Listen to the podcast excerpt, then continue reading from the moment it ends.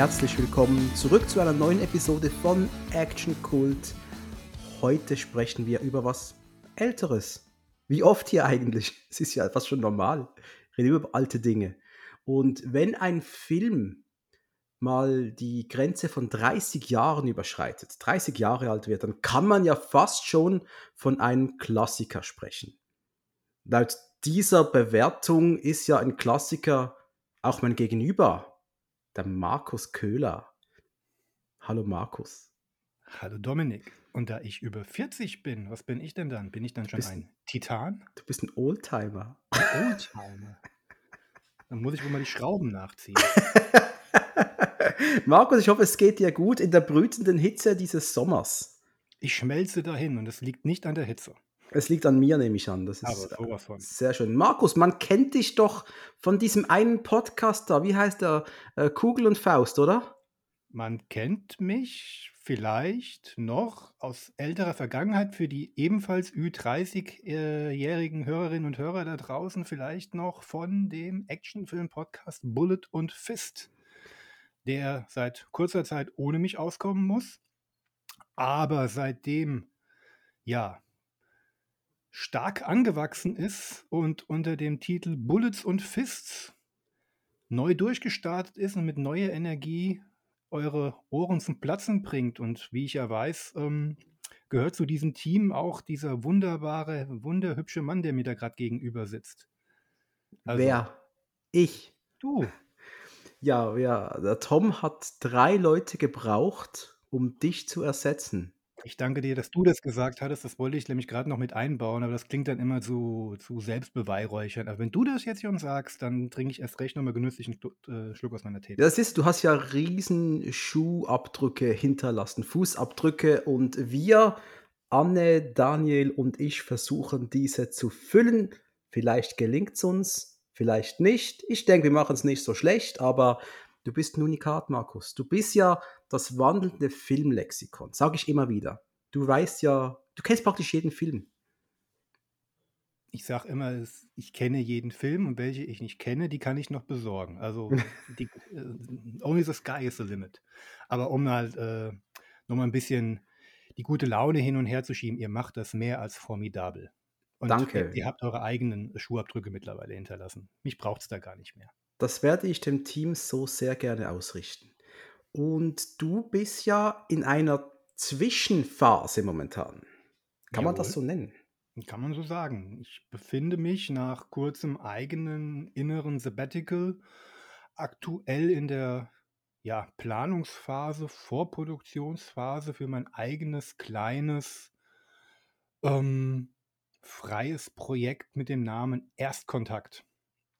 Ein filmischer Podcast, der sich darauf besch oder nicht beschränkt wäre, falsch gesagt, dessen Idee, dessen Format es ist, dass mit mir als Fixpunkt und Moderator des Castes ich mir immer wieder Gäste einlade, mit denen ich über Filme quatsche. So weit, so etabliert, so langweilig. Ähm, der Clou an der Geschichte, und ich hoffe, der wird dem einen oder anderen Freude bereiten, ist der, dass ich etablierte Filmfans und Podcaster und Podcasterinnen natürlich zu mir einladen werde, die einen Film mitbringen, der bei ihnen schon aus welchem Grund auch immer auf ihrem haptischen oder auch imaginären Pile of Shame liegen. Also die, der Podcast, der den Menschen da draußen die Plattform bietet, über die Filme zu reden, die sie seit Jahren vor sich herschieben, warum auch immer. Sei es, weil sie nie die Stimmung dafür gefunden haben, sich mal den großen Klassiker Lawrence von Arabien anzugucken. Sei es der Grund, dass sie aus irgendeinem Grund das Omen mal aus dem Supermarkt mitgeschleppt haben, aber er liegt seit fünf Jahren eingeschweißt immer noch im Regal. Oder ähm, man Freunde hatte, die einem immer so die Ohren voll gelabert haben, sich doch endlich mal diesen Film anzugucken. Und man hat ihn mitgenommen und trotzdem einfach nicht die Möglichkeit gefunden. Und da sage ich, so, ich gebe dir jetzt den letzten Anschubs, dir endlich mal deine Lücke, deine persönliche Lücke zu nehmen, um sie zu füllen. Und das finde ich ein großartiger, eine großartige Idee eines Podcasts. Einen Filmpodcast machen kann praktisch jeder heutzutage. Aber das ist jetzt mal, äh, sowas habe ich jetzt noch nicht gehört, so ein, so ein äh, Kennen, Film-Kennenlern-Podcast fast schon. Naja, also es ist jetzt nicht. Also Pile of Shame Abarbeitungs-Podcast quasi. Genau. Ja, gut, es gibt ja schon Podcasts, die ja als Unterrubriken sowas haben wie nachgeholt oder Hausaufgabe oder sowas, wo ja dann der eine dem anderen auch mal sagt, hier, den guckst du jetzt. Oder es gibt jetzt, ähm, Grüße gehen raus an den Schaubefehl, wo der eine dem anderen die Watchlist aus Letter, Letterbox quasi als Hausaufgabe mit aufgibt. Ich überlasse halt meinem Gegenüber die freie Auswahl und will halt auch in erster Linie dann darauf eingehen, ähm, zu erarbeiten, woran es liegt, dass es so lange gelegen hat und ähm, ja, wie der Film denn jetzt mit dem ganzen Ballast, den er mit sich schleppt, den ganzen Vorschusslorbeeren, dem, dem ganzen Hype, den er vielleicht vor 20 Jahren oder wann auch immer der Film produziert wurde, kreiert hat, wie man da jetzt nach heutiger Sichtung mit umgehen kann. Und ob er den Klassikerstatus recht oder nicht recht hat oder wie, eben. Also äh, der Film und der Pod, mein Podcast gegenüber stehen im Mittelpunkt. Ich hoffe, irgendwie jemand kommt mit Spice World auf dich zu oder so. Das würde mich richtig freuen. Es gibt keine Grenzen. Es gibt keine Grenzen, meine Damen und Herren. Mir egal, es ist mir egal, wenn es der große New Hollywood-Klassiker aus den 70ern ist, wenn es ein Fantasy-Spektakel der frühen 50er ist oder ein schwulen Porno aus äh, Polen aus dem Jahre 1943. Wir gucken uns alles an. Je nach das finde ich gut, finde ich super. Und der, der, dein Podcast wird heißen Erstkontakt, das ist richtig. Erstkontakt, Untertitel Die filmische Begegnung. Erstkontakt, die filmische Begegnung. Wenn wir es jetzt richtig machen, Markus, wenn wir es nicht verkacken, dann wird dieser Podcast, dein neues Baby, rauskommen an dem Tag, wo diese Episode erscheinen wird. Das heißt, liebe Freunde, liebe Zuhörerinnen, Zuhörer, ihr könntet jetzt nach dem Hören dieser Episode auf euer Podcatcher gehen. Mit ein bisschen Glück ist der so schnell, dass der neue Erstkontakt brandfrisch bereits da liegt. Also abonnieren, liken, zuhören. Vielen Machen wir so, oder? Machen wir so. Vielen Dank. Perfekt. Heute ist aber kein Erstkontakt. Oh. Heute ist für mich ein Dritt- oder Viertkontakt. Und bei dir? Könnte auch, ja. Die Zahlen klingen realistisch. Drittes oder viertes Mal. Also im Kino gesehen. Uh auf, also auf Video erschienen ist, als ich ihn mir auf DVD nachgekauft habe und heute für den Podcast. Ja, ist jetzt das vierte Mal in 30 Jahren. Nicht schlecht, oder? Und äh, wir sprechen heute über einen Bruce Willis Klassiker namens Tödliche Nähe im Original Striking Distance. Ein Klassiker? Fragezeichen? Nein. Nein. Das haben wir sehr schlaff. Nein, das ist kein Es ist kein Last ich, Boy Scout. Nein, ich will, das, ich will das Fazit gar nicht vorweggreifen, aber es ist, es ist definitiv, er, wird, er geht im Öwe unter. Es gab eine Phase in Bruce Willis Karriere, wo auch er am Straucheln war, irgendwo zwischen, ja, sagen wir mal, Stirb langsam 2 ja. und Pulp Fiction. Pulp Fiction, wo er diverse Projekte angenommen hat, die halt auch zum Teil über Gebühr zerrissen wurden. Wir denken an den wunderbaren und ich finde ihn immer noch mega unterhaltsamen Color of Night. Oh. Also das muss man immer vorwegschicken. Bei mir ist unterhaltsam nicht gleichbedeutend mit gut oder toll oder irgendetwas. Unterhaltsam ist unterhaltsam. Und Unterhaltung kann auf verschiedenste Wege seinen Weg in mein äh, meinen Frontallappen finden, was ich halt lustig finde. Ja? Also Drogen sind auch lustig, solange sie wirken. Und dann lassen sie irgendwann nach und dann geht es dir scheiße. Ähm, so ist es bei solchen Filmen halt auch. Während des Guckens habe ich einen Riesenspaß auf eine gewisse Art und Weise und die Zeit verrinnt, aber hinterher denkt man sich auch, wofür habe ich diese zwei Stunden geopfert? Aber wir wollen nicht über Color of Night reden, wir reden über Striking Distance. Striking Distance von Regisseur Rowdy Harrington. Und da war, ich kenne dich ja ein bisschen, Markus.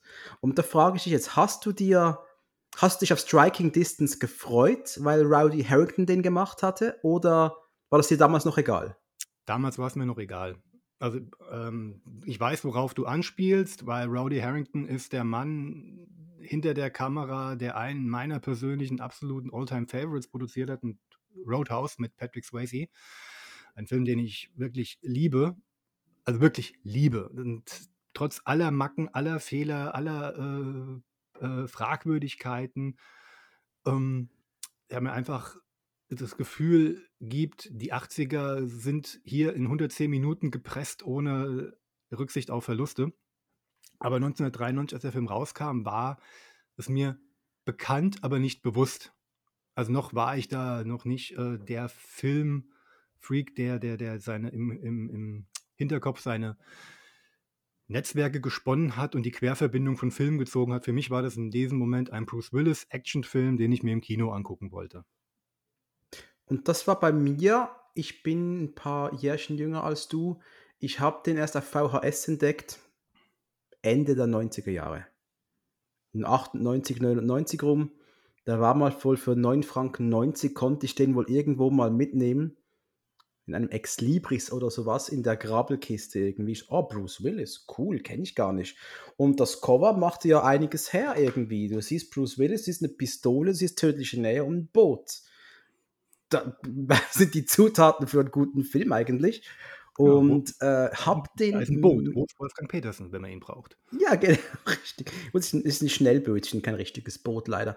Und ähm, hab den gesehen dann war einige Jahre fertig, habe den auch vergessen und irgendwann habe ich mir die DVD besorgt. Und im Wissen, dass da mal ein Podcast entstehen könnte, habe ich mir die Blu-ray besorgt. Und das macht man ja nicht zwingend bei jedem Film. Weißt du, was ich meine? Das heißt, der Film, ein Film hat dann schon ein gewisses Standing, dass man den immer wieder holt auf neuen Medien. Ich verstehe, was du meinst. Ähm, tödliche Nähe, das kann man schon mal vorweggreifen. Das ist, also ohne auf die Qualität jetzt eingehen zu wollen, das ist einer dieser merkwürdigen Filme, die nach dem Schauen nach ganz kurzer Zeit wieder aus deinem Hirn verschwinden. Und immer wenn du über ihn stolperst im Internet, weil er im Fernsehen läuft oder weil die Blu-ray in irgendeinem Regal steht, er bei dir dieses, ach, so schlecht war der eigentlich gar nicht. Und den gucke ich doch nochmal, weil du erinnerst dich an zwei, drei Szenen, die gute Erinnerung geblieben sind und die stehen für dich dann merkwürdigerweise stellvertretend für den Rest des Films oder, oder repräsentieren den Unterhaltungswert im Rest des Films. Und wenn du ihn dann wieder guckst, verflüchtigt sich oder bestätigt sich dieses Gefühl, das will ich noch nicht vorgreifen, äh, sehr schnell und dann geht das ganze Spiel wieder von vorne los. Genau so ist es, genau so ist es. Und jetzt auch beim Schauen, ich habe den aber wirklich ich würde sagen, fast 20 Jahre nicht gesehen. Ich würde sagen, auf DVD einmal geschaut, Anfang 2000er und dann eigentlich vergessen, bis wir für unsere Besprechung hier dieses Teil rausgezogen haben. Und Bevor, bevor jetzt jemand fragt, wie, kann denn, wie kommt das denn zustande, müssen wir also sagen, du hast eine Liste von Filmen, die du besprechen möchtest und die schickst du ungefragt dann alle einfach außen raus. Genau, an die ganze hängt, Menschheit. Jeder kann. Hängt, hängt in Basel im Rathaus am schwarzen Brett, kann jeder lesen und kann jeder seine Telefonnummer hinterlassen. Und die Liste ist übrigens alt. und dann kann man sich dann melden. Nee, du hast mir den geschickt und ich habe dann so durchgeguckt und auch ich habe immer so, so, so Favoritenfilme. Ich habe jetzt auch so ein Fable dafür, die Dinger, die, die vergessen geraten sind, die verloren gegangen sind. Ob zu Recht oder Unrecht ist mir erstmal Furzpiepe. Ähm, und wenn ich dann sowas brauche oder so einen Podcast brauche, um mal wieder den Schubs zu nehmen, dann mit aus dem Regal zu nehmen, dann nehme ich so eine Chance dann auch gerne an. Und das war hier genauso, genau wie damals bei unserer ersten Besprechung über Metro. War genau die, ist genau dieselbe Argumentation, die ich da herausholen könnte. Genau, das sind irgendwie diese leicht unter dem Radar fliegenden Werke, die da einfach vor sich hin existieren, keine Liebe und Beachtung finden und wir fragen uns dann, zu Recht oder nicht zu Recht? Was auch daran liegt, also zumindest für mich, ich bin jetzt ein paar Jahre älter, ob das dann bei dir noch auch noch so greifen kann, weiß ich nicht. Bei mir ist es dann meistens so, dass ähm, diese Filme sind damals auch groß angepriesen worden. Das waren die Dinger, die in den Zeitschriften gelegen haben, die veritable Stars in den Hauptrollen haben. Und die wurden natürlich auch mit einer Vorberichterstattung ausgelastet. Die sind während des Kinostarts dann auch promoted worden. Ähm, ich hatte auch immer das Gefühl, ich Bedürfnis, ich muss die im Kino gucken. Bei manchen habe ich es geschafft, bei manchen anderen nicht. Und dann danach, relativ schnell stellt sich dann heraus, ob das dem ganzen Bohai davor überhaupt gerecht geworden ist. Und Tödliche Nähe, wie auch damals Metro, sind ja unmittelbar nach Erscheinen, nachdem dann jeder seinen Zeremon dazu rausgehauen hat, der meist nicht so positiv gewesen ist, dann auch ganz schnell verschwunden. Also da haben auch die Studios dann schnell darauf reagiert und äh, nur noch auf den die Vermarktungsmöglichkeiten in Videotheken, auf Datenträgern oder im Fernsehen dann auch abgezielt. Aber einen großen Nährwert oder sowas haben die wenigsten von denen. Und ich glaube, das ist auch der Grund, warum wir das, also meiner einer so da sich immer ein bisschen dran festbeißt. Ist ja auch so, dass ich Klar, ich bin in den 90ern Teenager gewesen. Das heißt, ich habe einen vielleicht leicht verklärten Blick auf diese Dekade. Das ist ganz klar. Ich bin aber immer noch trotzdem der Meinung, dass ein Großteil der Filme, die ich damals im Kino gesehen habe, die schaue ich mir auch heute noch an und ich finde die heute noch gut. Ich, ich fand da für mich eine größere Dichte an tollen Filmen als heute. Dazu stehe ich immer noch. Ob tödliche Nähe das zugehört, das werden wir noch, werden noch genau betrachten. Ähm, Berichterstattung, Markus. Du hast Berichterstattung über tödliche Nähe mitbekommen im TV, in Magazinen. War das eine, wirklich eine große Angelegenheit damals für diesen Film? Ähm, ich habe ja damals sehr viel die Cinema gelesen und die hat ja auch gerne ähm, Setberichte halt schon im Vorlauf zu diesem Film gebracht. Und Tödliche Nähe ging vorher schon durch die Presse aufgrund von vielen Nachdrehs und ähm, Bruce Willis Allüren am Set, der sich da wohl massiv in die, in die Produktion ähm, eingegraben hat, also auch Sachen, die ihm eigentlich gar nicht zugestanden haben. Also er hat, ist das sehr negativ aufgefallen, hat er sehr den Superstar raushängen lassen, hat Szenen umgeschrieben, hat massiv Einfluss drauf genommen, wie Sachen gedreht wurden. Und dann wurde der Kinostart ja dann auch noch massiv nach hinten geschoben, weil eben die Sachen, die Bruce Willis in dem Film haben wollte, nicht funktioniert haben beim Testpublikum, so dass der Regisseur dann danach noch die Arbeit hatte, den Film wieder zurückzuarbeiten auf die eigentliche, ähm, auf die eigentliche, ich nenne es mal Vision bei so einem rein, äh, ja, kommerziell ausgerichteten Produkt, würde ich diesen Begriff eigentlich gar nicht verwenden. Ähm, und daher hatte der schon sehr viele Negativ-Vorschusslorbeeren. Und er kam dann quasi relativ schnell im Doppelpack mit dem vorhin schon genannten Color of Night. Der kam relativ schnell danach, der ebenfalls schlechte Vorkritiken bekommen hat, weil er auch Nachzügler zu der ganzen Erotikfilmwelle gewesen ist. Und das war ein Riesending damals für die damals noch ohne Internet auskommende Presse, äh, Bruce Willis ja verbal und schreiberisch in den Arsch zu treten weil, glaube ich, auch viele da ihre Chance gewittert haben, diesem arroganten Sack. Als solcher war er halt auch bei Interviews damals immer verschrien, auch damals schon. Ähm, schön mal einen um einen hinten reintreten zu können. Ich meine, nichts sieht die Meute lieber als große Stars fallen. Ja, und das ist doch was, eine Thematik, die sich jetzt doch ein bisschen durchgezogen hat bis in die letzten Jahre. Jetzt müssen wir sagen, Bruce Willis ist zurückgetreten, der ist leider schwer erkrankt an einer, ist es eine Demenz, glaube ich, oder? Ich kann ich kann mir den Namen dieser Krankheit nicht merken, aber letzten Endes, äh, könnte man jetzt sagen, äh, in Kurzform Wortfindungsstörung, aber Wort, halt genau auch richtig. Äh, äh, ja, genau richtig. Und also auch ähm, stimmt. auch auch Fähigkeit äh, es fehlt ihm die Fähigkeit wohl auch, sich Sachen zu merken. Also, er kann keine Texte mehr merken, er kann sie nicht mehr rüberbringen. Der Alltag scheint noch einigermaßen zu funktionieren, aber für diese Art von Arbeit absolut No-Go. Ja, und äh, man, man hörte von Kevin Smith, von vielen anderen Leuten, mit denen er gearbeitet hatte, was für ein ja, Arsch er eigentlich war. Dass du das jetzt quasi bestätigst, war das schon Anfang der 90er, finde ich ja irgendwie schade, denn er ist doch eine Action-Ikone irgendwie. Ich denke mal, das ist dann so ein fließender Übergang gewesen. Er war vorher schon ein bisschen arrogant verschrien und dann kam diese Phase, wo er ja dann wohl auch, man hört ja auch immer wieder, dass er abgeschirmt wurde, halt auch, das ist, das ist ja, ich meine, man muss mir überlegen, das hat, es war jahrelang, zumindest in der Filmbranche, offenbar bekannt, dass er diese Krankheit hatte und es ist ja nie breitgetreten worden. Es gab zwar hier und da mal unter dem Radar äh, schwirrende Berichterstattung dazu, die aber keine große Wellen geschlagen hat, merkwürdigerweise, weil es halt einfach bequemer war, auf äh, Willis seiner Filmauswahl rumzukloppen, wie auch ich, wie auch wir alle. Wir haben alle da gesessen, was macht diese faule Sau da? Und das hat halt einfach besser zu dem gepasst, was wir vor 30 Jahren schon über seine Persönlichkeit ähm, am Set gehört haben. Es war leichter darauf, äh, das einfach fließend übergehen zu lassen. Dass es jetzt anders aussieht, ist keine Rechtfertigung dafür, dass er damals bei Tödliche Nähe diesen Mist gebaut hat. Tragisch bleibt es trotzdem. Und die Filme, die er gedreht hat, sind trotzdem scheiße. Dann später. Spä also später Nein, noch massiv Werke. scheiße als alles in den 90ern vielleicht, das müssen wir noch anschauen. Ja. Tödliche Nähe, das ist ja mal ein Werk, das mit zumindest etwas aufwartet, was man sonst nicht immer sieht, nämlich Pittsburgh. Finde ich toll. Mal komplett anderes Set, einen anderen Hintergrund, eine andere Kulisse. Es ist nicht New York, es ist nicht Los Angeles, es ist nicht Bulgarien, Rumänien, was sonst für momentane äh, Action-Klopper immer daherhalten muss. Wir haben ein ziemlich unverbrauchtes äh, Stadtbild im Hintergrund. Und das gefiel mir zumindest gleich mal sehr gut. Wie ist es mit dir? Geht mir genauso und ich denke das wird einer dieser Gründe auch sein, warum der Film immer wieder, ähm, zurückkommt. Das ist allein die ersten 20 Minuten, also abgesehen von einer tollen Action-Szene, mit der der Film ja auch einsteigt, und dann danach diese ersten Establishing Shots von eben Pittsburgh, von dem welcher Fluss es auch immer ist, der da durch Pittsburgh fließt.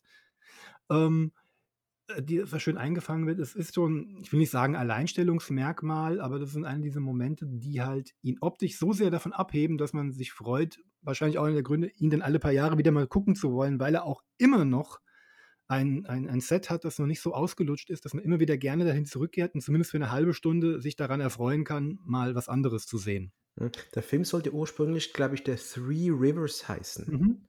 Und es scheint ja drei Flüsse zu geben, die durch Pittsburgh gehen. Bin ich ich habe jetzt die Karte mal nicht angeschaut. Äh, ich, ne, ich gehe es mal davon aus, es wird so sein. Und das Boot von, da gab es doch ein Boot da drin von, was ist es, äh, äh, Bruce Willis Filmvater, dem das, das, das hieß auch Three Rivers. Also das scheint so zu sein. Aber der Film hat noch was anderes, was für mich immer noch höchst attraktiv ist. Das ist ein richtig geiler Cast eigentlich. Aus heutiger Sicht gesehen, ja, wenn man bedenkt, was aus einigen Leuten geworden ist Jo. und auch wurde dann noch, ähm, ist das schon eine ordentliche Besetzung, die da aufgeführt wird. Aber noch interessanter, äh, was nicht noch interessanter, aber interessant finde ich auch die Besetzung, die nicht zustande gekommen ist. Man, vor allen Dingen hätte mich mal interessiert, in welche Richtung der Film gegangen wäre. Oder sie zeigt halt auch, dass da ganz andere Sachen mit dem Drehbuch oder mit dem Inhalt eigentlich mal geplant sind. Wenn man sieht, wir gehen zurück ins Jahr 1900 91, 92, 93 ist er erschienen. Wie gesagt, Reshoots und Entwicklungsphase, sagen wir mal ab, ab 1991. Ähm, ein Ed Harris in der Hauptrolle zu sehen oder danach ein Robert De Niro, der ja damals auf dem Peak seiner Karriere gewesen ist. Ähm, dann gehe ich mal stark davon aus, dass der anfangs gar nicht so sehr auf die unterhaltsame Action-Schiene, sondern eher in die atmosphärisch dichte ähm, Thriller-Schiene gedacht gewesen ist. Und wen wundert's? Wir befinden uns, wie gesagt, ich habe die Jahre jetzt dreimal hintereinander gesagt, drei, im, sagen wir es mal so, im Jahre drei nach das Schweigen der Lämmer. Und das mit dieser Wasserschutzpolizei-Thematik zu verbinden, finde ich schon interessant. Aber wäre die Frage, ob dieser Cast dann zustande gekommen wäre, auf den du gerade eigentlich anspielen wolltest, während ich hier wieder ganz andere Flussläufe eingeschlagen habe. Kein Problem. Äh, beim, beim Cast ist einfach so, du hast da Personen drin, die ich extrem schätze. Einen davon ist Tom Sizemore. Ich habe eine ganz große Schwäche für Tom Sizemore. Würde mich nicht als Fan bezeichnen, der alles von ihm konsumiert im Wissen, dass der Mann wohl ziemlich durchgeknallt ist. Also ich schätze ihn auch vor der Kamera sehr. Ob ich mich ihm hinter der Kamera befreundet sein möchte, das will ich mal in, Fra in Frage stellen. Das will ich auch in Frage stellen, denn ich habe hier, ich zeige es nochmals in die Kamera für den Markus, ich habe seine Biografie gelesen. Das war, die heißt uh, By some miracle I made it out of there. Und das ist eine Anspielung auf ein Zitat aus uh, Saving Private Ryan, wo er eine größere Nebenrolle hatte. Und ähm, das ist einfach ein Charaktertyp, den, der immer auch irgendwie gefährlich wirkt in Filmen, dem man aber eine relativ breite Range zuordnen kann, was er auch spielen kann. Man lässt ihn zwar dann immer irgendwie die kernigen Typen äh, zelebrieren, aber ich mag den einfach. Ich, ich mag ihn wie den Markus. Ich mag den einfach. Ich sehe ihn gerne auf dem Screen wie dich gerade, Markus. Komm, nimm dir eine Leine von, eine Line von meinem Messerchen hier. Ähm, das ist, ein schöner Vergleich. Äh, Sizemore ist, war ja, es war ja einer von diesen Charaktergesichtern, an dem du gerade in den 90ern ja nicht vorbeigekommen ist, der aber halt auch massiv typegecastet war. Wenn du immer den leicht durchgeknallten oder etwas abgehobenen Typen gebraucht hast, dann war er, wir denken an Strange Days, wir denken an äh, Bringing Out the Dead mit Nicolas Cage, also True Romance. Hm? True, True Romance. Ja, obwohl er da noch relativ gediegen war und die Rolle ja auch recht klein war. Aber ja, aber er war genau, in, es war genau seine Zeit. Umso trauriger, was halt aus ihm geworden ist. Und als, wie, wie oft hat man versucht, ihn als Leading Man zu verwenden? Ich kann mich jetzt an nur einmal erinnern, das war in das Relikt. Von nee, ich habe noch einen zweiten. Du hast noch einen zweiten Film mit ihm? Dann lass Ticker. Ticker. Na gut, das, das, ist ein, das ist ein Dreigestirn. Ja, aber er hat die Hauptrolle. Ja, die Hauptrolle mit Steven ja. Seagal und Dennis Hopper. Ja. Der nur einen Tag am Set war. Oh. Ja, nein, muss man muss man mal drüber sprechen, Tom Sizemore. Das ist auch ein Mann, da würde ich gerne mal einen Podcast drüber machen, aber da müsste ich mir von seinen letzten Werken massiv einiges anschauen, denn der Typ, der ist richtig beschäftigt. Ich glaube, der hat etwa 10, 15 Projekte äh, gelistet in Vorproduktion auf IMDb über die nächsten Jahre. Das ist eine Arbeitsmaschine, wohl auch, da kommt dann auch wohl eine sehr fragwürdige Qualität rum, müssen wir auch drüber sprechen, aber das war noch 1993. Ich gehe davon aus, also er hat, was hast du gesagt, 15 Projekte, das heißt, er hat Arbeit für die nächsten 14 Tage. Ja, genau, richtig. Überall taucht er kurz auf. Wir haben Dennis Farina mit an Bord. Ein unglaublich interessanter Mann. Der wurde nämlich erst mit Ende 30 zum Schauspieler. Der war vorhin, der hatte vorhin so einen ganz merkwürdigen Job, der war nämlich Polizist. Wie passend zu diesem Film. Wie passend zu diesem Film, und es hat, äh, es war ja auch das, was er eigentlich die nächsten zehn Jahre eigentlich fast nur noch gespielt hat. Hat ja seine Karriere Michael Mann zu verdanken, der ihn damals quasi als technischen Berater für seinen Film The Thief engagiert hatte. Und ähm, da wer Michael Mann und seine Karriere kennt und seine Filme kennt, und ich kenne sie alle, ich finde sie alle geil, wirklich alle, auch die schlechten finde ich geil, geilomat.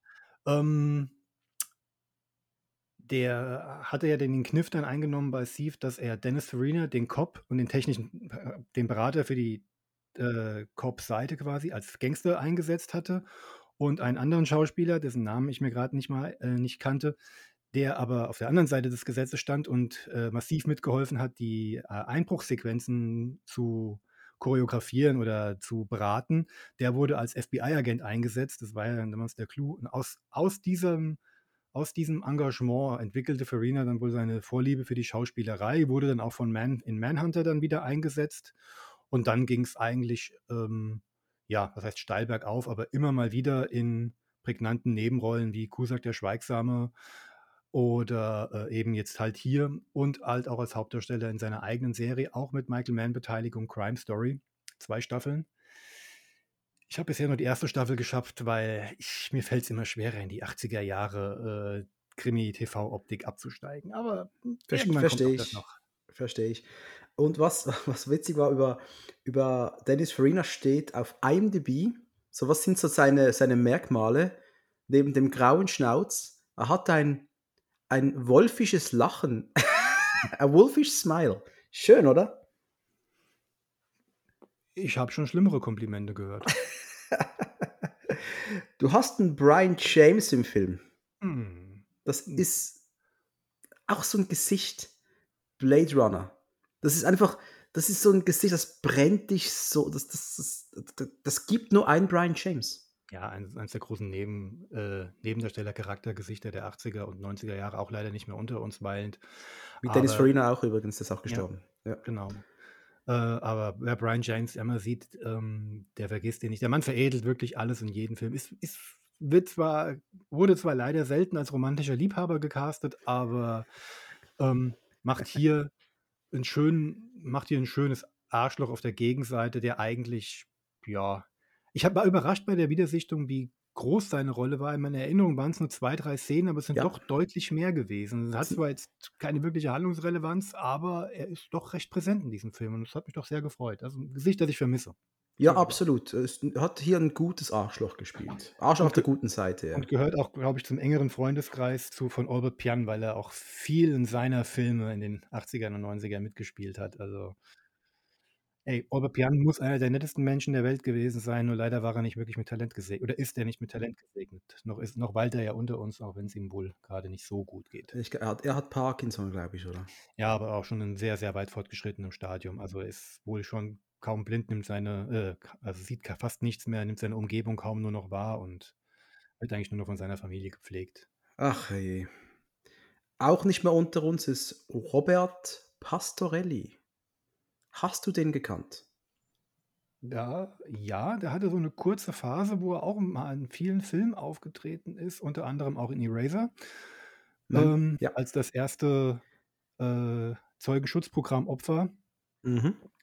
und noch ein paar andere Sachen, auch, auch im TV war er dann, glaube ich, relativ akribisch, aber der verschwand dann auch relativ schnell, also auch, auch schon vor seinem Tode, dann relativ aus der, zumindest hier in Deutschland, äh, aus der Wahrnehmung.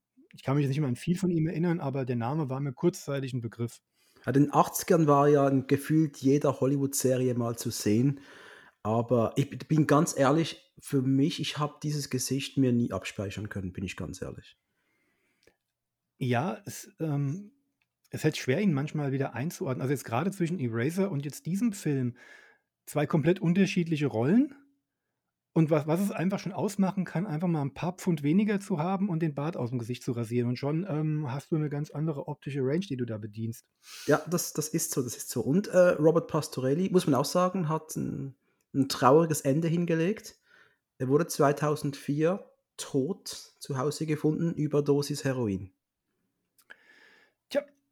Man muss aber, Nein, muss immer Nein sagen können. Just say aber, no, wie Nancy Reagan so schön sagte. Mhm. Und was ich aber in der Tom Sizemore-Biografie habe lesen dürfen, Sizemore und Pastorelli haben sich am Set von Striking Distance kennengelernt und Pastorelli hat Sizemore äh, in die anonymen Alkoholiker eingeführt.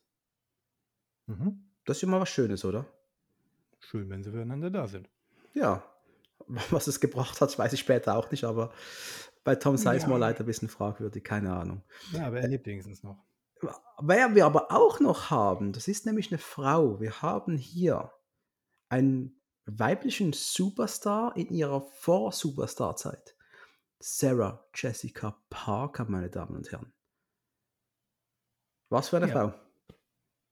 Ich habe nicht eine Folge Sex in the City gesehen. Was ist das?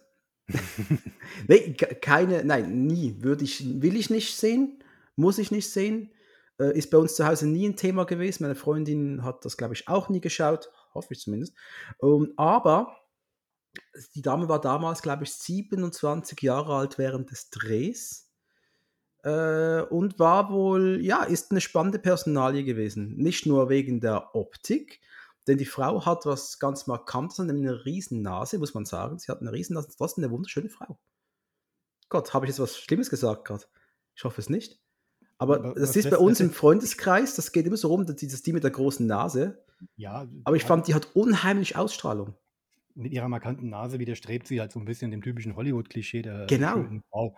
Ich kannte sie vorher schon aus ähm, Der Flug des Navigators in einer kleinen Rolle und äh, habe sie dann auf aufgrund auch dieser Nase dann auch sehr schnell wiedererkannt und hatte so dieses anerkennende, ah, anerkennende Nicken, ah, Mädel, geht, geht wohl vorwärts.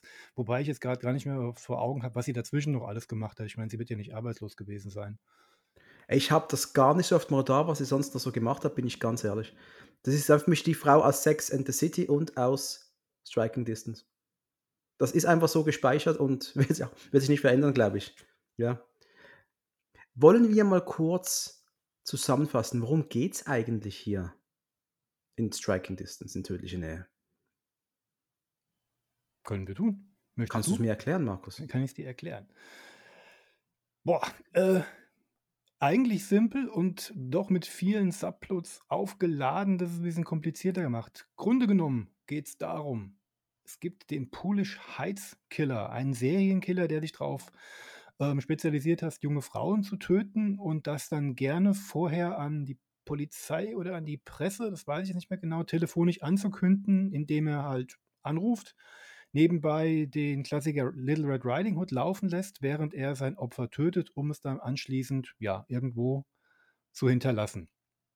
Zu Beginn des Films ähm, hat er schon eine längere Serie hinter sich. Unser, unsere Hauptfigur, Bruce Willis, Cop einer ja, Familie aus Cops. Da ist ja wirklich jeder Cop und wenn er nur äh, als Putzmann irgendwo arbeitet, da ist ja jeder in Uniform gesteckt worden. Gerade Probleme, weil er seinen eigenen Cousin wegen übertriebener polizeilicher Gewalt quasi ans Messer geliefert hat und dieser verurteilt wurde, muss dann gleich zu Beginn nach einer äh, Verfolgungsjagd den Tod seines Vaters hinnehmen, der ebenfalls vom Polish Heights Killer, vermeintlich vom Polish Heights Killer getötet wird. Und ja, das äh, schickt ihn quasi in den Abstieg, Abstiegsstrudel aus Alkohol und Depressionen. Dazu muss man noch sagen, kurz nach äh, dem Verlust seines Vaters wird der vermeintliche Killer festgenommen und wartet darauf, wie, wie sie so schön im Film sagen, geröstet zu werden. Aber Willis glaubt eben nicht, dass die festgenommene Person der äh, gesuchte Killer ist. Ja, und zwei Jahre später beginnt das ganze Spiel wieder von Neuem. Wir haben wieder tote Frauen, diesmal immer im Fluss. Komischerweise genau auf der Route, von, auf der Bruce Willis als Wasserschutzpolizist ähm, arbeitet. Und die Damen, das wird das eine Weile lang ein bisschen zurückgehalten, also zumindest für alle anderen handelnden Figuren im Film, haben alle mal eine Beziehung zu Bruce Willis Figur Tom Hardy. Ein Name, den wir heute mit ganz anderen Personen verbinden. ähm, Deswegen musste ich immer so lachen damals, als der echte Tom Hardy auf der Bildfläche erschienen ist und ich kannte halt den Namen schon aus diesem Streifen.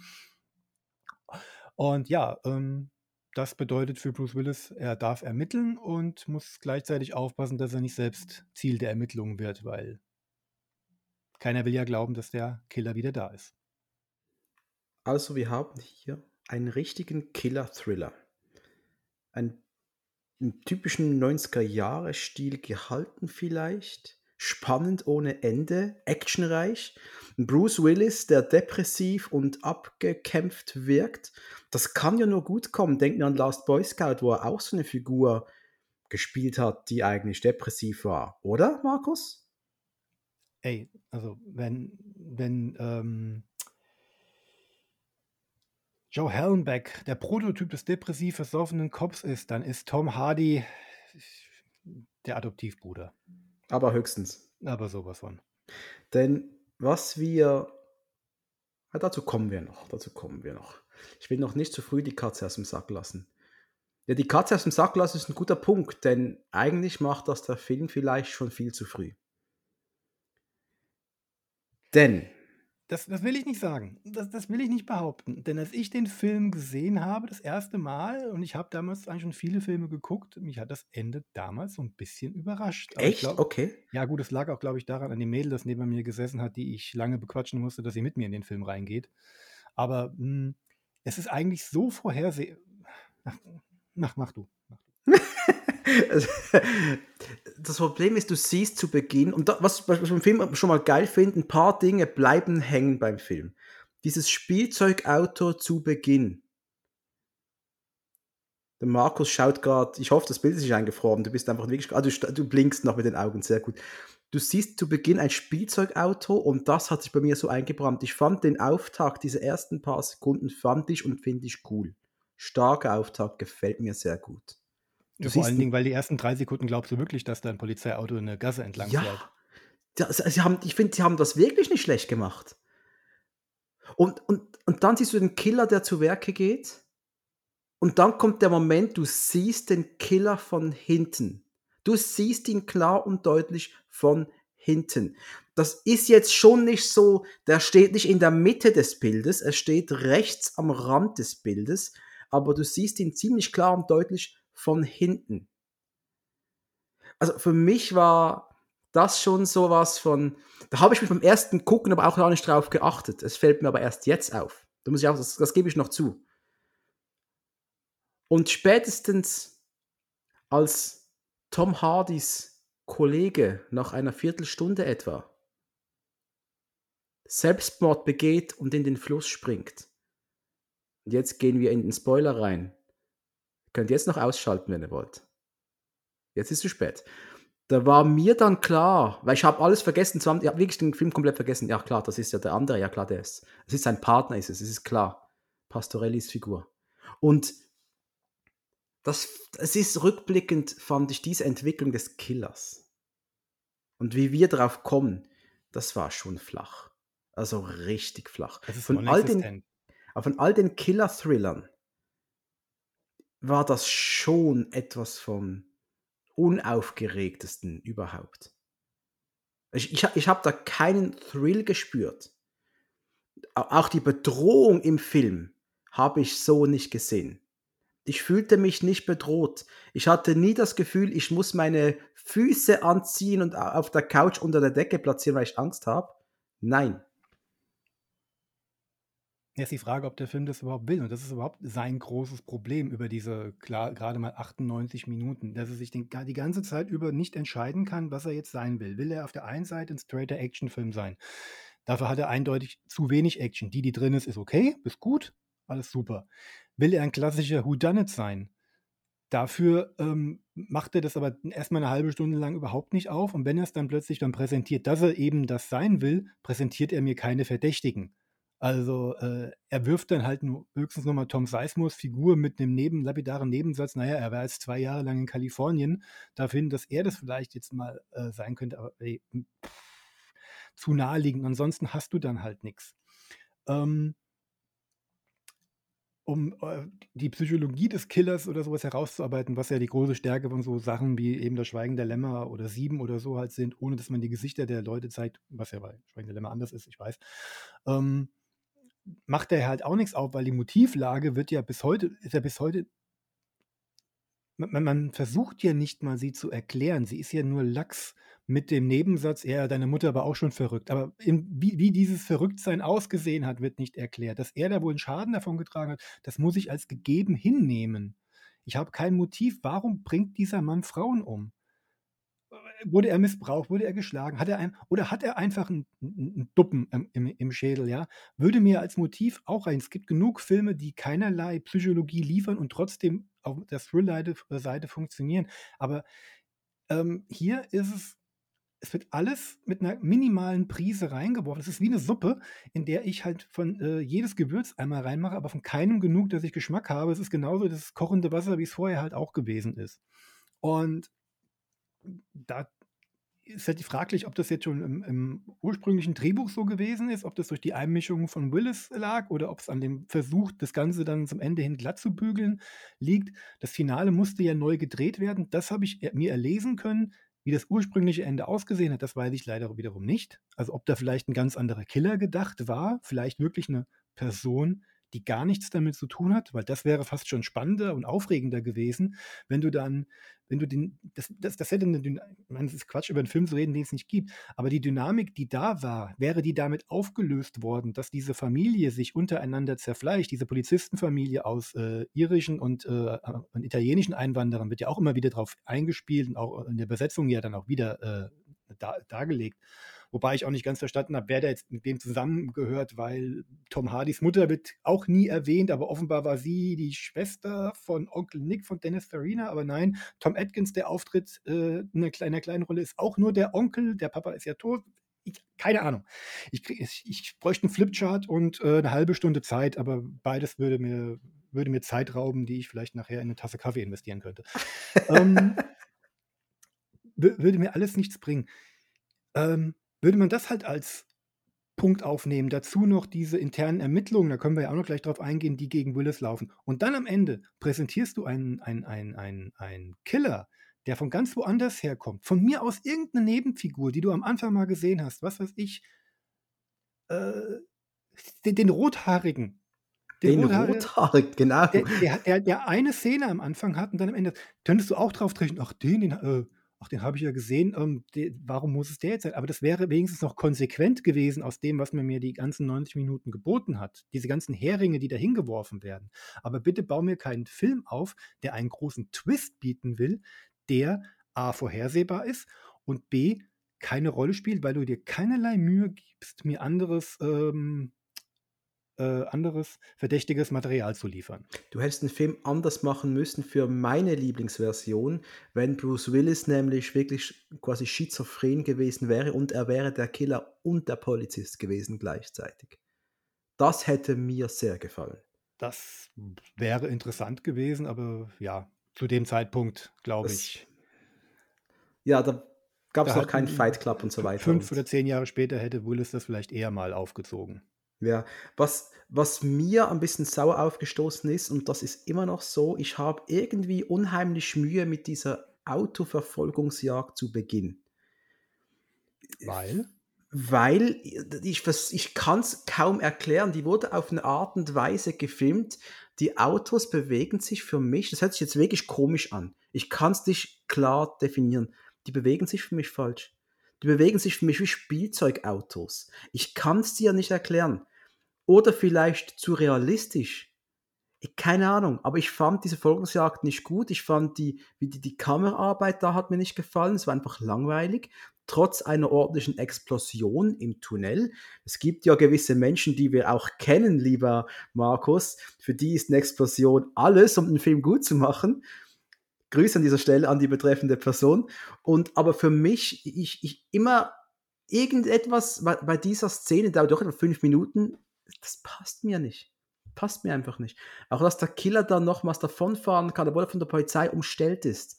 Ähm, nein, einfach nicht. Ähm, was mir halt auffällt an dieser Verfolgungsjagd, die wenig präsent ist, liegt schon mal daran, dass da keine äh, PS-starken Boliden benutzt wird. Viele, viele berühmte Action-Szenen, sei es Bullet, sei es die seien es andere 70er-Jahre-Sachen wie aus von Walter Hills Driver oder von, von mir aus Nimm Speed, die leben ja auch davon, dass du quasi so eine Art Identifikation mit der Art des Fahrzeuges hast.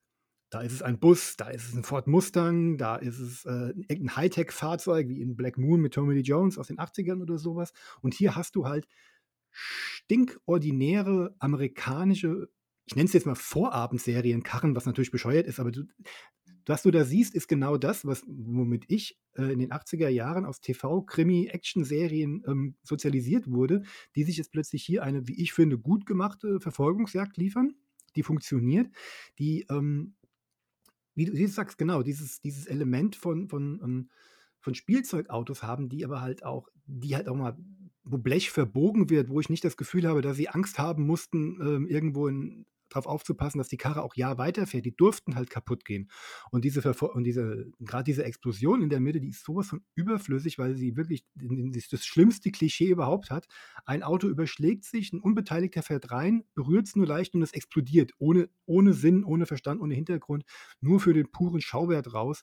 Die, dieser Moment reißt mich raus. Ohne diese Verfolgungsjagd würde ich sie noch viel geiler finden. Und wir haben ja sogar noch später eine Verfolgung Auto wird von Motorboot gejagt und Tom Hardy feuert eine Leuchtpistole auf das Auto und es geht in die Luft. Ja, ja, das, gut, äh, ja, ja, ja, ja, ja, ja. Es geht nicht, ja. Es brennt mein, erst, überschlägt sich und dann explodiert es. Ja, ja, ja. Ich meine, ganz ehrlich, was, wer bin ich, dass ich versuche, Actionfilme, die ich über alles liebe, eigentlich hier, Autos müssen explodieren, Markus, und das wissen wir. Ja, wir werden älter und wir hinterfragen Sachen mehr. Vor 20 Jahren war es uns einfach egal. Hauptsache, wir, wir sehen was Geiles. Heute fragen uns, warum muss das denn jetzt so sein? Wir haben nicht mehr die kindliche Unbekümmertheit. Ja, ist doch scheiße, älter zu werden, oder? Aber der Film hat für mich auch eine Actionsequenz, die ziemlich ordentlich funktioniert. Und das ist in der Mitte des Films mit dem Schiff. Als Tom Hardy und seine Partnerin Joe Christman heißt sie, glaube ich, Joe Christman, als sie dieses Boot äh, äh, entdecken auf, auf dem Fluss. Das, dann, da geht wohl gerade irgendein Drogendeal vonstatten, keine Ahnung, was es noch gleich war. Und äh, da hat Bruce Willis kurz mal den John McClane raushängen lassen dürfen, mit Shotgun aufs Schiff und da mal aufgeräumt. Ist eigentlich nicht wirklich ein Highlight an Action vielleicht. Es war eher zackig und kurz, aber ich fand das ziemlich. Mir, mir, gefällt, die, mir gefällt die Szene einfach. Mir gefällt Sie hat Handlungs, absolut keinerlei Handlungsrelevanz. Sie, sie, sie, sie zeugt halt, die zeigt halt nochmal, dass Bruce Willis trotz Alkohol und Depressionen halt immer noch funktioniert als Bulle. Ich bin mir nicht sicher, ob die vielleicht im Rahmen der Nachdrehs reingesteckt wurde, weil, soweit ich das nachlesen konnte, es auch hieß, dass man mehr Action reinmachen wollte. Mhm. Ich gehe davon aus, am Anfang war das Ding als reiner Psychothriller ohne größere Schauwerte vielleicht mal gedacht gewesen. Vermute mhm. ich Mal, weil sie einfach so sehr mit nichts zu tun. Es wird auch dieser Überfall wird auch später in keinster Weise mehr irgendwie thematisiert oder irgend sowas. Bringt jetzt überhaupt nichts. Aber warte kurz, das, die Szene bringt schon was. Und zwar Sarah Jessica Parkers Figur ja. Joe rettet äh, Tom quasi das Leben, indem sie ihn noch anfunkt, hinter dir. Und äh, darauf beruht ja dann irgendwie doch deren Beziehung das, das zueinander. das Vertrauensverhältnis zwischen den beiden kann gut sein. Also, ich bin mir nicht sicher, ob das vielleicht auch anders mal gedacht wird. Vielleicht, vielleicht gab es eine andere Szene, die diese äh, Beziehung established hatte, aber ich kaufe es jetzt mal so, wie es ist. Ich würde natürlich gerne die Voll-Thriller-Version sehen, ohne Action auch. Aber ich traue dem Film nicht zu, dass das was geworden wäre.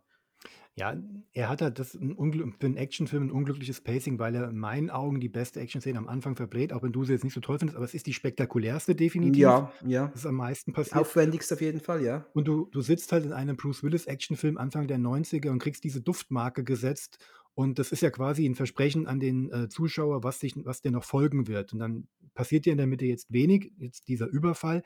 Ich meine, das ist jetzt keine wilde Ballerei aller John Woo oder, ähm, oder halt von mir aus auch äh, Stirb langsam oder so. Das ist ja mehr so ein Hide-and-Seek. Ähm, Szenario, in dem er sich verstecken muss und die Typen überrumpeln muss. Ich finde die okay. Ich finde die für sich einzelgenommen vollkommen in Ordnung. Passt auch zum Rest des Films, der ja nicht überbordend ist, der ja keine Materialschlacht darstellt. Passt ja. Auch diese Szene mit der Verfolgung mit dem Boot und dem Auto, ähm, die ist jetzt auch weniger spektakulär. Wie spektakulär kann man halt eine Verfolgungsjagd von einem Auto und einem Boot halt gestalten? Das eben, der muss nur einmal, es muss nur einmal rechts eine Kurve gehen und schon ist es beendet. Es muss halt schnell. klar. Ja. Ist mir schon klar, Markus, das muss ich erklären. Dann ist es, dann ist es vorbei. Ist ja nicht ein Nightboat.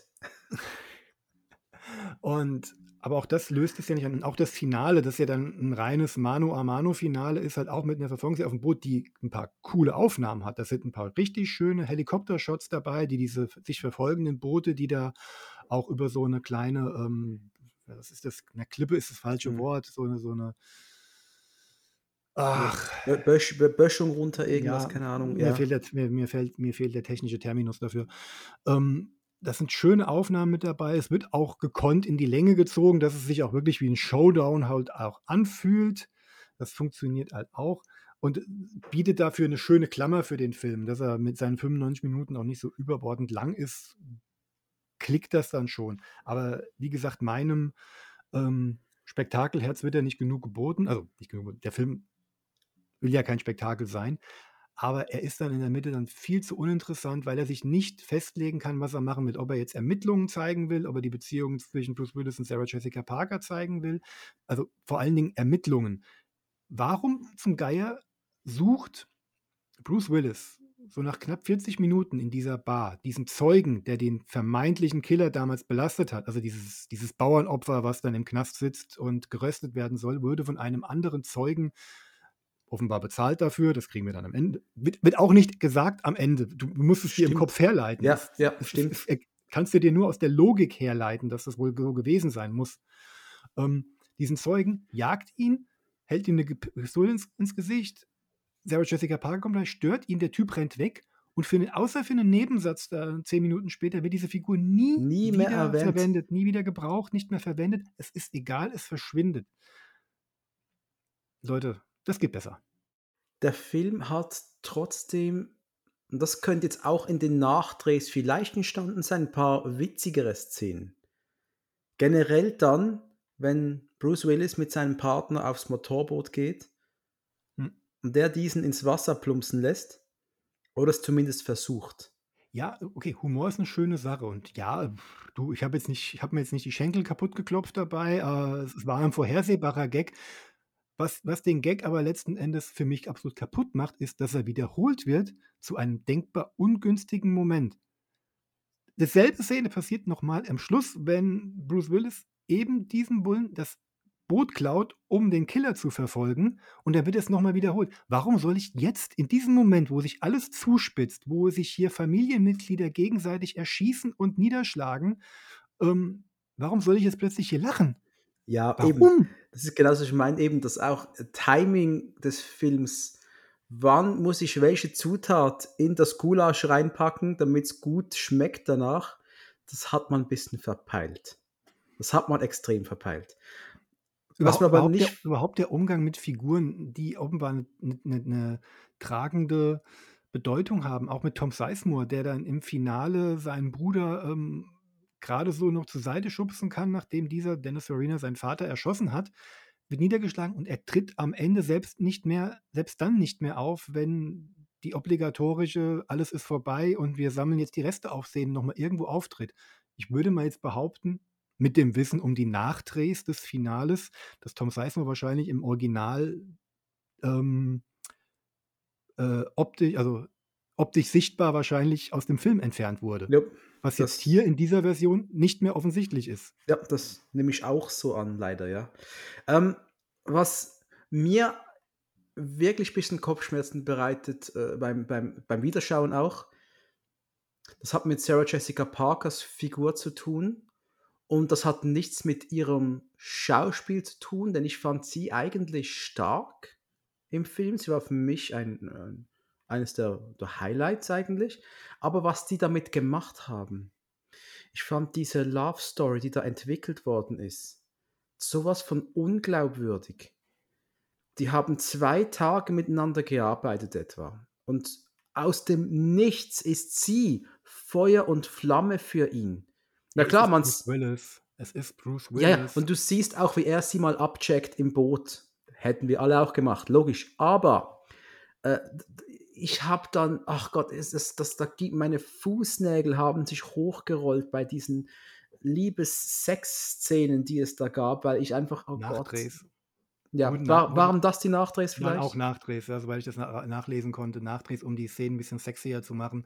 Ja, und dann siehst du halt mal schön Bruce Willis Hand an ihrem Körper entlang wandern und ihre Brüste kneten und Gut, Brüste kneten ist ja so ein Thema von mir, seit ich Hard to Kill gesehen habe.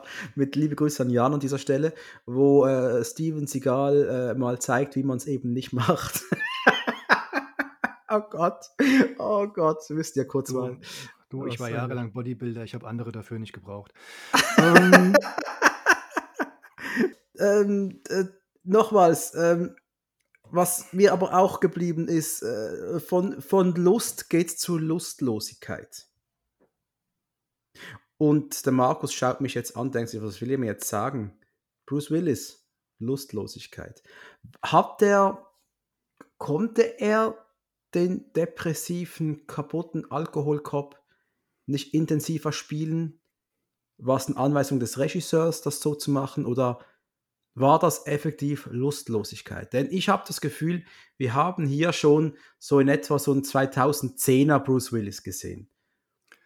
ja, so ein bisschen. Also es scheint kein Herzensprojekt für ihn gewesen zu sein. Und wie gesagt, bei seinem Auftreten, das ihn ja auch den Spitznamen Orson Willis ähm, beschert hat am Set, äh, überträgt sich das halt eben auch vor die Kamera. Vor allen Dingen, ich finde halt die, die, die, die Charakterisierung eines offenbar alkoholkranken Menschen ein bisschen, bisschen sehr schwach. Sie äußert sich ja letzten Endes nur darin, dass er halt äh, sein Maul nicht aufbekommt und ständig nur angepisst ist und offenbar mit keinem auf seinem Revier kann.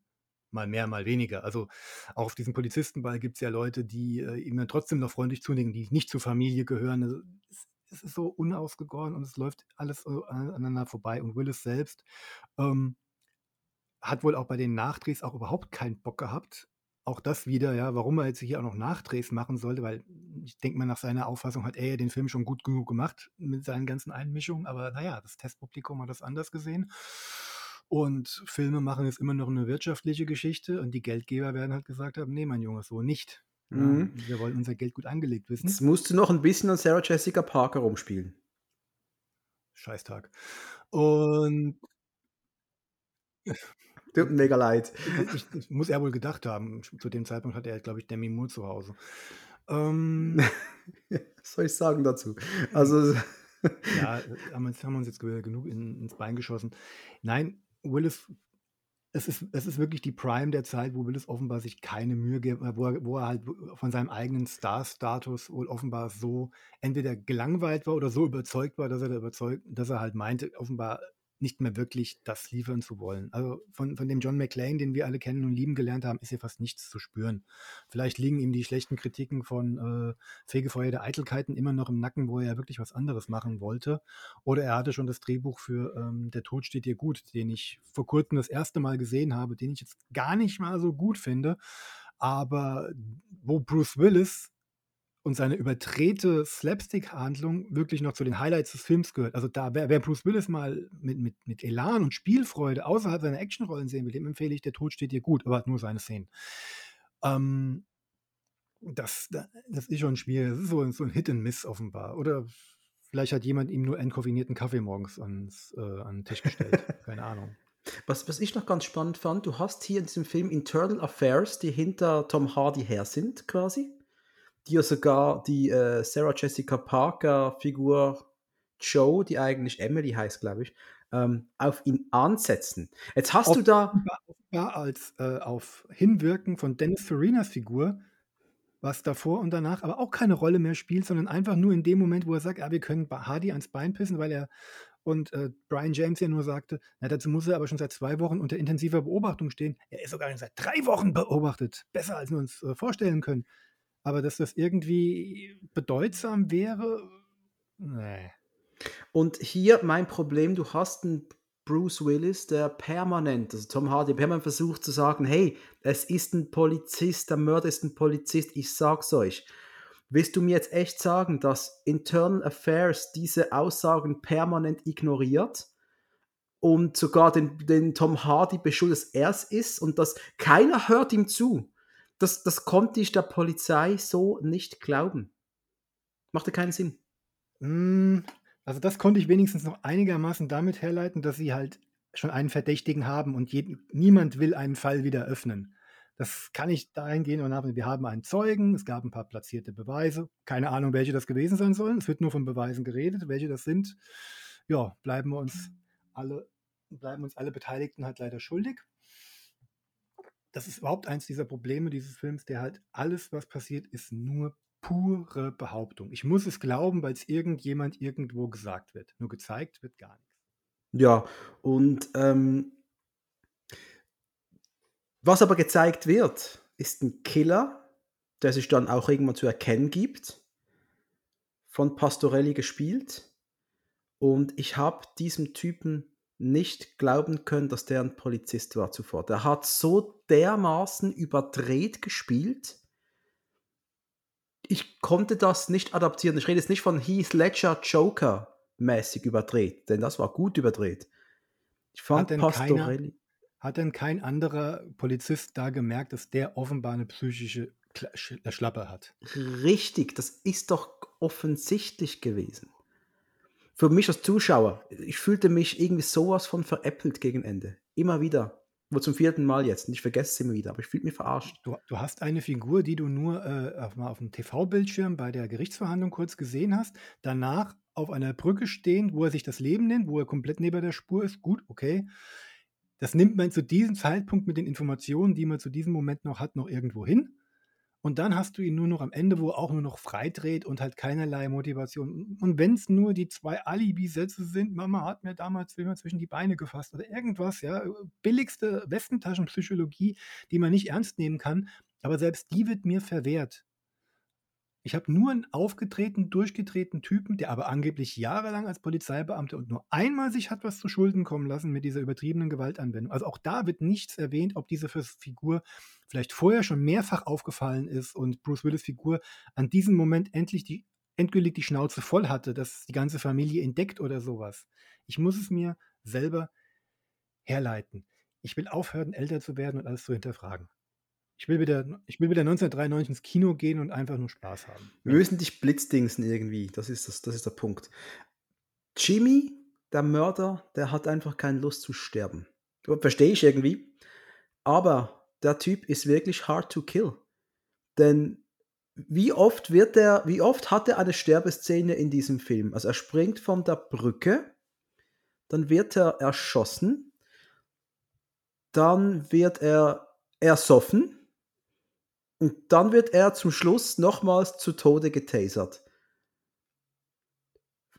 Das fand ich schlimm. Wir wissen alle, dass in so einem Film, wenn der Mörder ertrinkt, der kommt nochmals hoch. Ich glaube, in Firestorm kam da der böse Terroristenkiller auch nochmals aus dem Boot und keine Ahnung, weißt du ist okay, das wir wissen das, wir Zuschauer wissen das, aber wenn du das mit mir viermal in einem Film machst, da bin ich sauer. Fandest du den Tod von dem guten Mann denn gut? Fandest du den den Tod von diesem vermeintlich, äh, guten Killer denn gut? Gut gespielten Killer. Ach Gott, ich bringe es nicht hin. Also, man sollte den Film umbenennen in „The Three Rivers of Good Death“ oder wa Äh, genau, richtig. Er muss dreimal sterben, äh, in diesem Film. Äh, das genau, wegen Fluch oder so.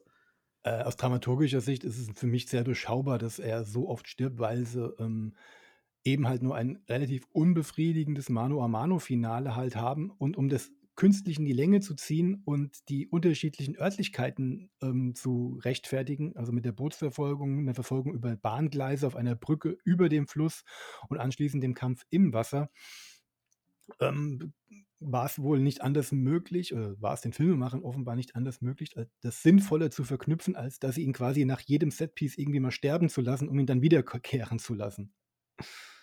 Vor allen Dingen wollte ich mal wissen, äh, was hat Bruce Willis eigentlich gedacht, als er meint, er ertrinkt. Also er tritt ihm einmal vor die Brust und er geht unter und dann kommt er nochmal wieder. Was geht in Tom Hardy in diesem Moment vor? Äh, meine erste Frage, wenn ich oben bin, warum, warum ist er eigentlich gerade untergegangen? Sollte, sollte es sein, weil er die Weste ihn runterzieht, die er da noch trägt? Äh, keine Ahnung. Äh, es, ja. Also irgendwie schon großer Quatsch. Ja, ähm, leider. Wir sollten aufhören zu podcasten, wir machen uns die Filme kaputt. Absolut, absolut. Ähm, noch eine weitere Frage an dich. Äh, wenn du bei, bei der Filmpolizei arbeitest und dann passiert es ja oft, du verkackst irgendwas und dann wirst du strafversetzt. Jetzt schaue ich momentan gerade The Wire, meiner Freundin.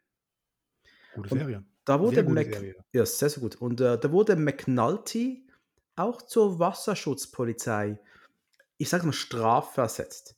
Ist das eine Strafe, wenn man da arbeiten muss? Es kommt an, welche Vorlieben du hast. Also gerade wenn du so Wire jetzt beziehst, ähm, machen wir kurz mal den Schlenker.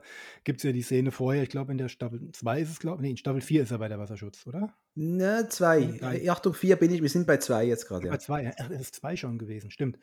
Ähm, wird er ja schon in der ersten Staffel ja dann irgendwann gefragt, was wäre denn für Sie eine Strafe, damit ich die äh, an ihm vorbeischleusen kann? Er sagt, er möchte nicht zur Wasserschutzpolizei. Er, er begründet es ja auch, weil er mag das Wasser nicht oder ist nautig und sowas. Und natürlich landet er dann halt direkt dann da, weil die Person, die da die Macht drauf hat, ähm, äh, weil die Macht ihn halt hinversetzen kann. Ich würde jetzt mal behaupten, es ist eine Persönlichkeitsfrage. Ich denke mal, jemand, der vielleicht gerne äh, mal lernen, einen Bootsführerschein machen wollte und aus irgendwelchen Gründen nicht zur Wasserschutzpolizei gekommen ist, vielleicht aus psychischer äh, äh, oder wegen der Verletzung oder so, der jetzt dahin versetzt wird, der freut sich jetzt wieder darüber. Und für einen anderen, der vielleicht mit Wasser nichts anfangen kann, ist das eine Bestrafung. Ich würde sagen, auf der Besoldungsstufe ist es ja wahrscheinlich genau das Gleiche. Es wird ja auch immer wieder gesagt, oh, ich will nicht, ich will nicht in den Innendienst. Mein Gott, andere würden sich wahrscheinlich nach jahrelangem Schichtdienst freuen, wenn sie endlich mal einen geregelten Tagesablauf haben. Vielleicht ist es langweilig, aber ach, das, das ist reine Filmlogik. Äh, Vic Mackey zum Ende von The Shield. Eben. Wollen ja, wir langsam. Da, da fällt es ja auf, wenn er im Büro seine Kollegen erschießt. genau. Oder die Luftjagd. Ähm, wollen wir mal Richtung Fazit gehen, Markus? Denn ich glaube, der Film gibt doch nicht mehr so viel her. Also, du hast noch was? Wie viel willst du denn über einen Film reden wie diesen? Man, Ja, man, muss, genau. auch, man muss auch mal wissen, wann Schluss ist. Finde ich eben auch, oder?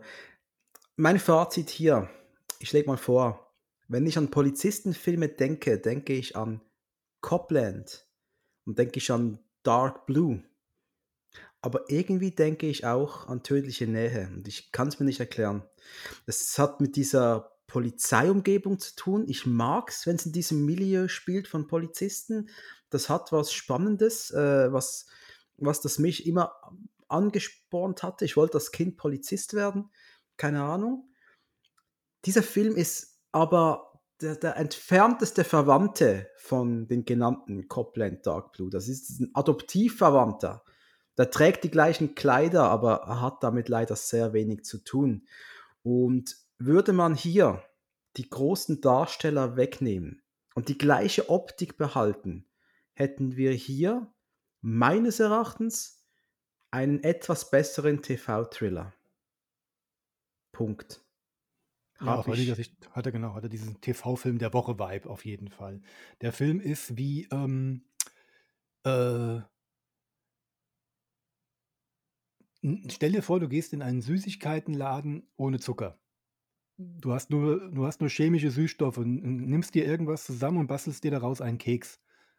Er sieht genauso aus wie die anderen, aber er schmeckt nicht so, weil du hast hier ähm, so viele Sachen reingeworfen. Du hast ein bisschen Killer-Thriller, du hast ein bisschen dieses Familiendrama, diese, dieses, dieses Cop-Element mit der Familie, ähm, äh, mit, der mit, so einer Family of Cops. So.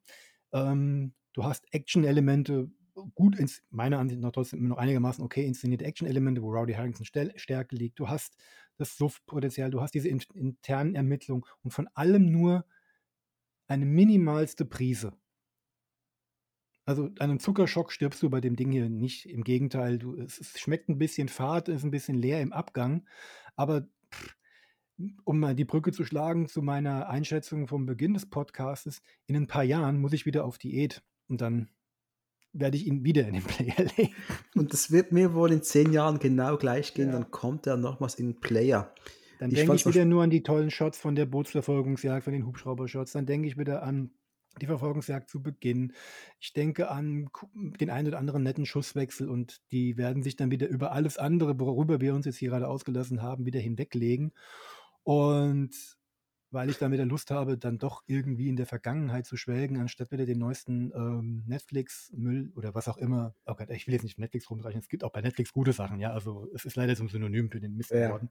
Es gibt auch bei Netflix nette Sachen. Oder was auch immer dann in 10 Jahren dann da ist, von was Netflix dann geschluckt wurde. Ähm, dann dann doch lieber hier das Ding aus'm Regal rausholen und einlegen und mich nach 30 Minuten wieder an diesen Podcast zu erinnern und zu wissen: „Ach, jetzt hab's gemacht.“ Um mich zu erinnern, ach, der Podcast mit Dominik war gar nicht so eine gute Zeit. Ich fand's noch spannend, dass, äh, Robert Pastorelli, der war bei Letterman in der Sendung und hat da versehentlich den ganzen Twist des Films ausgeplaudert. Was für ein Kack. Als ob sich 3 Wochen später noch einer dran erinnert hätte. Aber ja, ist gut, wir leben in anderen wir leben in anderen Zeiten. Ja gut, wär's jetzt passiert mit YouTube, dann wär's 'ne Vollkatastrophe für 'n Film. Aber so was von. Aber das würde richtig, richtig ins ins Auge gehen.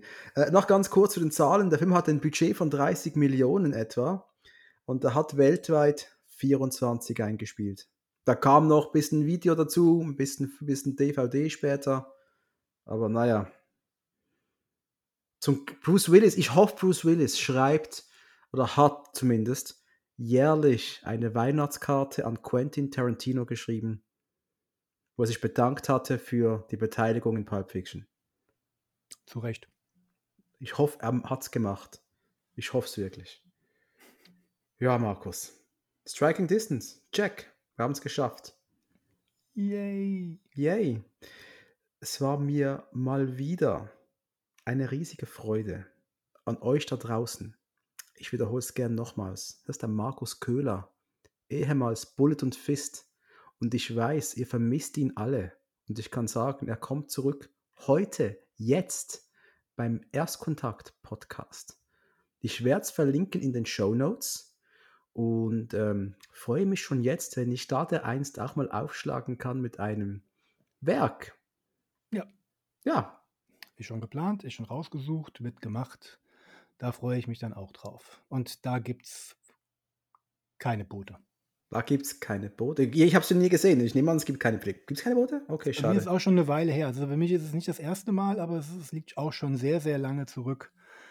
Aber es- was liegt in unserem Alter nicht lange zurück? Keine Boote. Naja, ich werde es überleben.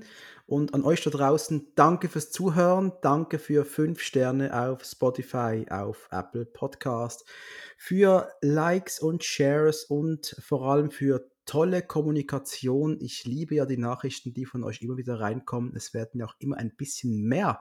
Und ja, empfehlt uns weiter. Vielen, vielen Dank und bis bald. Yippie-ki-yay! Bye bye.